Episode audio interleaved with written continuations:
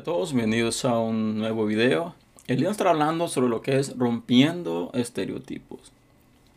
Cuando hablamos de estereotipos, dice estereotipo es una imagen, idea o noción inmutable que tiene un grupo social sobre otro, al que le son atribuidos de forma generalizada conductas, cualidades, habilidades o rasgos distintivos.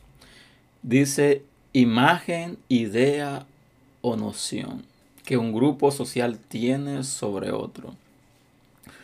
Por general, la sociedad misma ya tiene predestinada o prediseñada diferentes modelos o estilos de conducta, dependiendo de cuál es tu grupo social, dependiendo de qué nivel social tú perteneces, pues la sociedad misma te pone en un patrón. Y tú tienes que tener o generalmente las características que pertenecen a ese grupo son las que tú debes de poseer. Pero ¿qué pasa cuando tú no posees las cualidades de que la sociedad misma te ha puesto en el círculo o en el grupo que la sociedad misma te ha puesto de acuerdo a los estereotipos?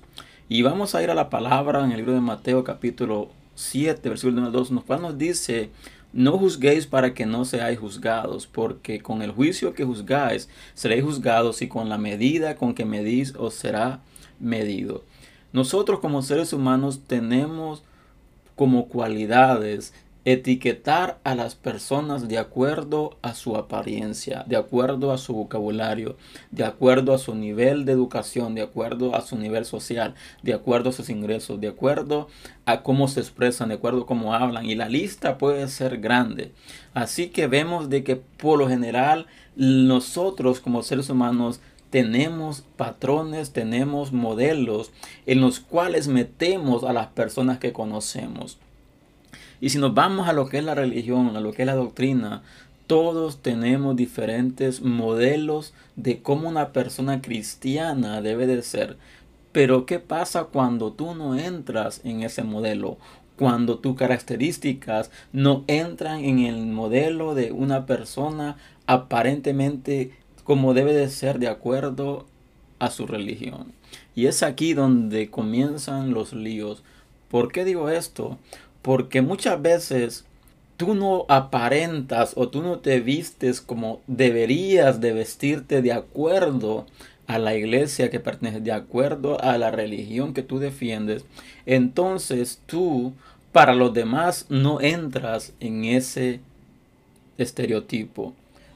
¿Por qué? Porque tienes que ser de acuerdo como al estereotipo ya está prediseñado. Como dice el concepto, dice atributos de forma generalizada, conductas, cualidades, habilidades y rasgos distintivos.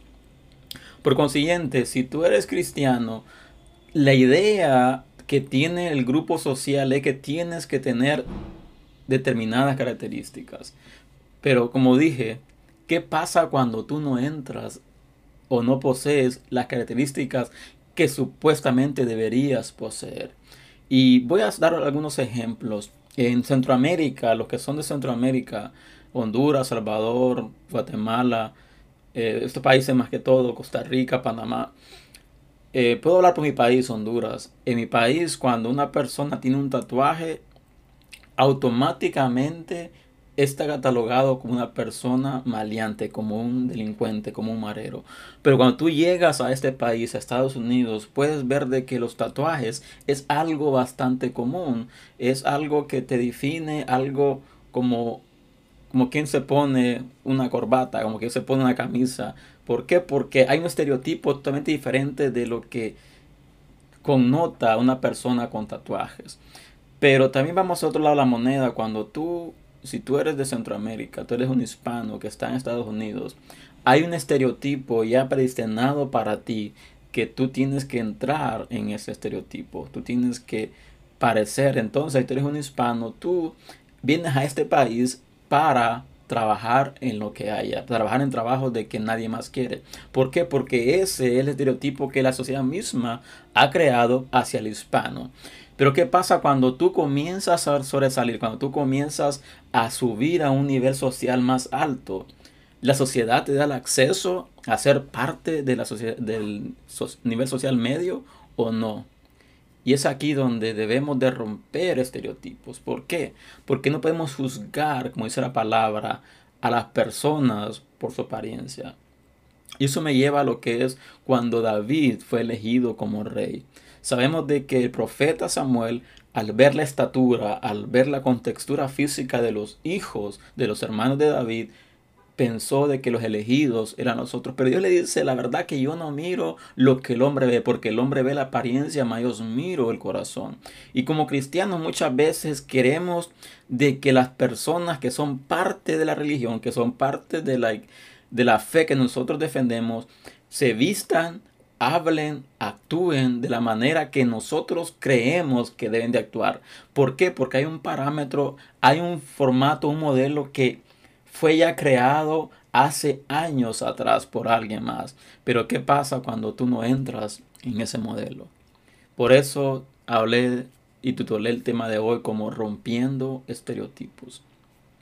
Porque una cosa es lo que tú aparentas y otra muy distinta es lo que tú eres.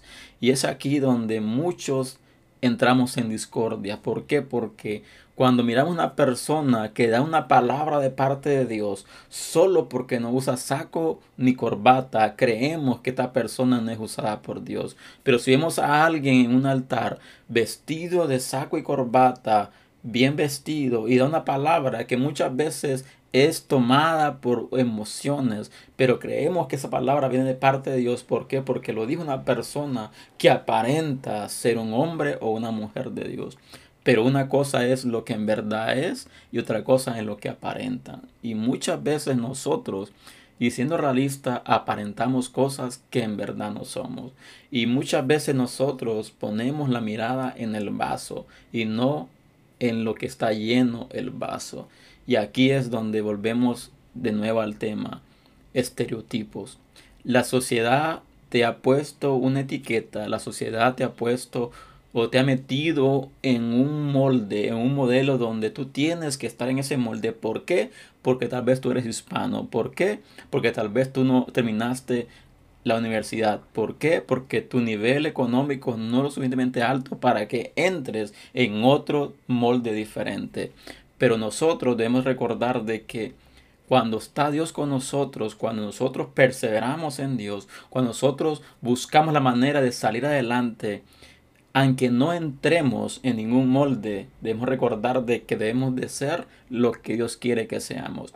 No podemos tratar de imitar o aparentar para entrar en un molde determinado. ¿Por qué? Porque tú eres lo que Dios quiere que seas, no lo que la sociedad o la que la religión misma te está pidiendo que tú seas. Así que les invito a que eh, le pidamos al Señor a que nos ayude a poder obtener una identidad propia para poder ser lo que Él quiere que seamos. Así que si este mensaje ha sido bendición para tu vida, te invito a que lo compartas y nos vemos pronto el próximo fin de semana con un video nuevo y que Dios les bendiga.